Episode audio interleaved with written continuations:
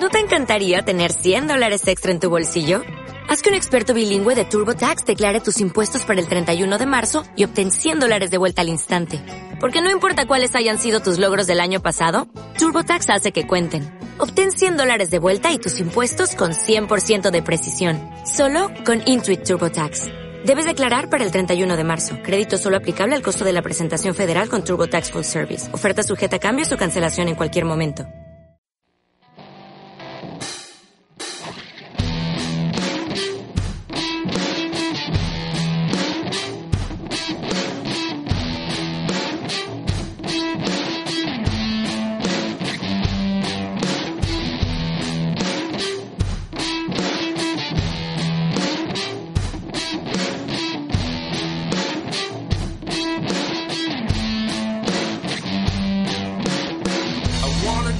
Hola a todos, bienvenidos a la temporada 2.0 del podcast de Suicide Team. En esta ocasión vamos a comenzar con el podcast que corresponde al número 27, ya sabéis, el podcast de Suicide Team. Podéis encontrarnos en www.suicide-team.blogspot.com.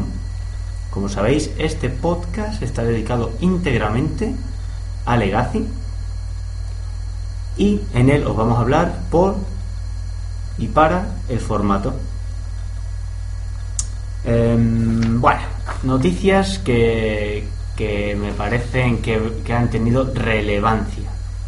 Lo más importante ha sido la lista de, de baneadas y restringidas que ha salido el día 20 de septiembre, archi comentada por todos los foros y todos los rincones del panorama nacional que hablen un poquito de Legacy y nos hemos visto afectados mm, de manera principal por el baneo del Mental Misstep. El Mental Misstep que ha salido como quien dice hace nada, hace seis meses, tres, no más. Y bueno, pues la cortan de raíz, ya que según Wizards, pues es una carta que en sus testeos o en sus inicio, su fin era pues, combatir mmm, cartas muy poderosas como tipo Brainstorm, pero visto desde un punto de vista eh, del jugador que no juega azul. Es decir, eh, esto querían favorecer a los mazos que no jugaban azul. Y claro, se han visto sorprendidos y, y los mazos que, que, más juegan este, este hechizo son los propios mazos azules. Y entre ellos las que, los mazos que agrupan las cartas como Jace y Stoneforce lo que hacen al mazo que bueno al mazo o al arquetipo que sea el más jugado y que empiecen a verse estos ochos no preocupantes desde un punto de vista tal para la restricción, creo yo, pero sí bastante monótonos. Muchos mazos de la misma índole y ante la posibilidad de convertirse esto en un tipo 2, en un tipo 2 me refiero a decir a uno o dos mazos dominantes, han decidido que que hasta aquí han llegado y han cortado el Mental Mistep en, en Legacy aparte de, la mayoría de los formatos que prácticamente se puede jugar ahora en Vintage y en Extended, si es que lo juega alguien. Por lo tanto, esta ha sido la noticia. Mm, bueno, se rumorea que, o bueno, los rumores dicen, los jugadores dicen que mm, la Reanimator puede volver a aparecer con fuerza sin embargo, yo creo que, que el bicho más potente de Reanimator era el, Gitaxian. Y ahora tienen cuatro cartas menos para defenderlo. Mm, si quieren defenderlo tienen que jugar Force of Will. Pues ya tienen que tirar de base y, pierden mazo pues, pues un poquito de velocidad. Porque claro, tienen que jugarse descartadores antes de reanimar con seguridad. Pero bueno, Vamos a ver cómo evoluciona el formato. a mí, sinceramente, mm, me preocupa, no es la palabra, no me importa tampoco, quiero decir. Hemos vivido sin Mental Misstep, lo hemos aprovechado y otra vez nos mandan a vivir sin él, por lo que yo creo que los mazos van a volver a reestructurarse y vamos a ver hasta qué punto, por ejemplo, Goblins vuelve a ser un mazo tier 1 o intentarlo. Merfos hasta qué punto gana, deja de perder, deja de ganar con el mental, con la ausencia de este, por supuesto. Y bueno, vamos a estar pues atentos. El, el Eternal Weekend es el primer torneo importante en el cual no vamos a tener Mental Mister un mazo favorecido, dentro de que estaba un poco desaparecido en el, en el panorama, es Ad Nausean o un mazo de combo que se rumorea o tenemos la impresión de que aparecerán con un poquito más de fuerza o por lo menos en cantidad superior a, a lo que se está jugando ahora, que realmente eran muy pocos jugadores los que se atrevían a jugar este tipo de mazos. Bueno, otra de las noticias que, que hemos tenido recientemente han sido nuestros maravillosos y amados puntos de CI que pasan a ser desde el 29 de agosto puntos Planeswalker. ¿Qué queremos decir con esto? Ahora cada torneo tiene un multiplicador según su nivel, mejor dicho, según el nivel que Wizards interpreta que debe tener. Ganas una partida te vas a llevar tres puntos. Si empatas, te vas a llevar un punto. Y si pierdes la ronda, no vas a perder puntos. Te llevas cero puntos. Esto quiere decir que nuestros puntos que teníamos anteriores, los DCI, son nuestras vidas. Ahora son puntos Planeswalker y siempre vas a sumar puntos. Nunca vas a dejar de... Eh, o sea, ya no vas a restar, siempre vas a sumar y ahora dependiendo del torneo, pues ya sabes, pueden tener un multiplicador por 1, un multiplicador por 2 o un multiplicador por 3. Si sigues unos determinados requisitos, llegas al multiplicador por 3. Si no, lo que estamos jugando ahora mismo, Ligas de Legacy, vamos a tener un multiplicador por 1. A menos que las ligas se reconviertan a torneos VPN que son torneos de con ese requisito como tener un juez de nivel 2, pedirlo con cierto tiempo de antelación, cierto cierto capacidad para un número X de jugadores. Y nuestros torneos pues tendrán un multiplicador por 3 que sería lo normal ya que la mayoría de ligas pues tenemos un árbitro, tenemos un cierto nivel de reglas que la mayoría teníamos nivel competitivo y claro, ahora nos vamos a quedar un poco desarbolados. Pero bien, a lo que íbamos. Estos puntos de vida ya son tuyos, nunca restas y tú dices, vale, yo juego y sumo y esto clasifica para algo. Bueno, en parte. Ellos han dividido los puntos competitivos, que son esos torneos VPN, y puntos Friday y Magic. Esos puntos se restean cada cuatro meses y son los que te hacen que de un periodo a otro tengas vice, estés invitado a ciertos eventos, ese tipo de cosas que se conseguían antes con n más un punto que tal, te da derecho, exacto. Y como digo, cada cuatro meses se reinician. Por supuesto, los FNM tienen un multiplicador por 3, es la gran polémica que, que se ha estado teniendo durante todo, desde que han salido los puntos Planeswalker, como un FNM de un viernes de 8 personas puede tener un multiplicador por 3 y haciéndote un 2-1 saques muchos más puntos que jugándote una liga haciendo mucho mejor papel pero tiene un multiplicador por 1 tu liga y el FNM tiene un multiplicador por 3 en fin eh, opiniones para todos los gustos, pues para los jugadores de Legacy, pues obviamente es malo. es malo, pero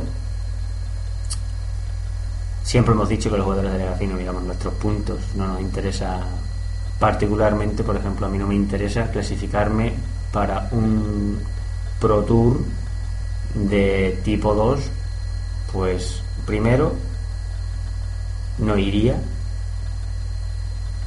y segundo, pues a menos que te paguen viajes, etc, etc, etc, no me gasto dinero para ir a jugar un torneo de tipo 2 que ni me gusta el formato, ni tengo mazo, en fin. Para terminar con la sección de noticias, pues contaros que la LEL 4.0, sí señores, la LEL 4.0 este año se va, se va a sacar adelante.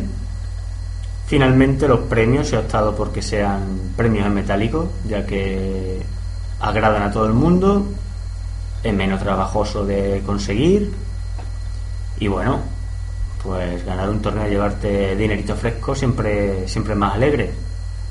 Este año como novedad, aparte del dinero, va a ser la ampliación de la liga y es que la LEL mmm, comenzó con un, con un periodo de 8 torneos anuales o por temporada. Y se ha creído conveniente que, que se amplíen a 11 torneos y se haga de carácter más anual lo que a mí me parece mejor porque juegas durante todo el año liga te equiparas a las ligas grandes y espero que esto traiga a los jugadores que, que han estado anteriormente y que el año pasado estuvieron más flojitos bueno, vamos a pasar a la, segunda sección que tenemos preparada, que es la sección de top 8. Y como recientemente, el fin de semana pasado, hemos tenido la final de la ley 3.0, pues vamos a analizar este top 8, que, que es interesante, la verdad. Bueno, deciros que en los cuartos, pues tuvimos eh, José Blázquez con un mazo mono brown y se enfrentó a mí mismo que jugaba Icori Antonio Macho con Merfolds se enfrentó a Alberto Solana con Maverick Antonio Arroyo con Zo se enfrentó a Enrique Revuelta con Merfolds Carlos Rincón con Goblins mono rojo se enfrentó a Manuel Torres con Maverick. Como veis, Mono Brown, Merfolds, Zoo, Goblin, Maverick e Ikori. Maverick y Merfolds, los más representados con dos componentes de, de cada mazo. Y bien, pues las semifinales fueron Ikorit contra Maverick y Zoo contra Goblins. Y la final nos la disputamos Carlos Rincón con Goblins contra mí con Icori. Y ganó Carlos 1-2. Así que el nuevo campeón, campeón de la LEL con Goblins. Y bueno, desde aquí le felicitamos. ¿Y qué deciros del top? Pues a mí me parece un top mmm, bueno. Porque tenemos una variedad de mazos mmm, bastante, bastante rica. Y claro, eh, para mí Maverick y, Merf y Merfolk son los más jugados, quedan representados, y Cory, que está ahora en, en alza, queda representado. Tenemos la Cenicienta, que era la Mono Brown. Cenicienta, por decirlo de alguna manera, porque se hizo un suizo impecable, quedó primera posición. Los Goblins, que siempre son Goblins. Y Zo, que no se deja de jugar nunca. Por lo que, bueno, mm, yo el metagame lo vi saneado. La verdad es que nos juntamos 18 jugadores, estamos clasificados 21. Y hay que decir que ronda a ronda fueron bastante duras porque rondas tenían nivel, tenían nivel y, costó llegar hasta la final. Y bueno, la verdad bastante contento con el mazo, con Icori, porque incluso partidas que parecían irremontables sacabas oro de, de misplays del oponente y las remontadas que eran, que eran un gusto. Así que jugar Icoric, no, es broma, no juguéis Icoric, que la juego yo. Y nada, un 2-8 bastante curioso y ya os digo, lleno de buenos jugadores. Faltaron jugadores como Rafaela y John, que, o Adrián Negro, que son dos buenos jugadores, y seguramente hubieran estado en el 2-8. Mm, pongo la mano en el fuego, me que hubieran estado en el 2-8, pero la final la verdad estuvo bastante disputada y no se vieron tantos errores garrafales como se pueden ver en cualquier torneo que, que sales a jugar fuera o en cualquier LEL si te toca una primera ronda con alguien flojo y ves mis plays que obviamente le cuesta la partida. Y para terminar este podcast de la, de la segunda temporada, mmm, yo creo que ya con 15 minutitos está muy bien y vamos a hablar un poco de los torneos que, que nos vienen este fin de semana. Y voy a resaltar simplemente un torneo un torneo que se celebra mañana 24 de septiembre y es el primer torneo de la Liga Elmántica de Legacy. Hacen segunda temporada. Eh, la cuota de inscripción ha subido a 14 euros y vamos a tener, pues, para el primero cuatro Force Wheel, mm, dos Volcanis para el segundo clasificado, tercero y cuarto se va a llevar una plató y del quinto al octavo una Mystic Train Forest. Por supuesto, a partir del noveno van a hacer sorteos de gracias a la, a la tienda de TVO que les regala pues a veces son sobre foil, playset de cartas útiles, cualquier cosa. Y bueno, desde aquí le deseamos buena suerte para, para la liga, que vemos que está, está creciendo, por lo menos se mantiene. Así que suerte y a seguir con ella. Y bueno chicos, yo creo que para ser el primer podcast de esta segunda temporada Mm, vamos a ir dejándolo dejándolo terminar poquito a poco. Eh, si os comento, yo intentaré tener aquí algún contertulio que le da mucha más vida al podcast, pero mi tiempo para grabar es más bien nulo, así que no prometo nada, pero intentaremos grabar con Thunder o con algún invitado sorpresa que, tenemos por aquí este año, que puede ser del agrado de los no tan habituales a jugar torneos y sí, mucho para hacer conversaciones mucho más casuals, puede ser de, bastante interés. Así que chicos, desde aquí nos despedimos. Os recordamos, no dejes de visitarnos en suicide-blogspot.com. Me despido hasta la semana que viene, espero que hasta la semana que viene. Así que un abrazo y nos vemos la semana que viene. Chao.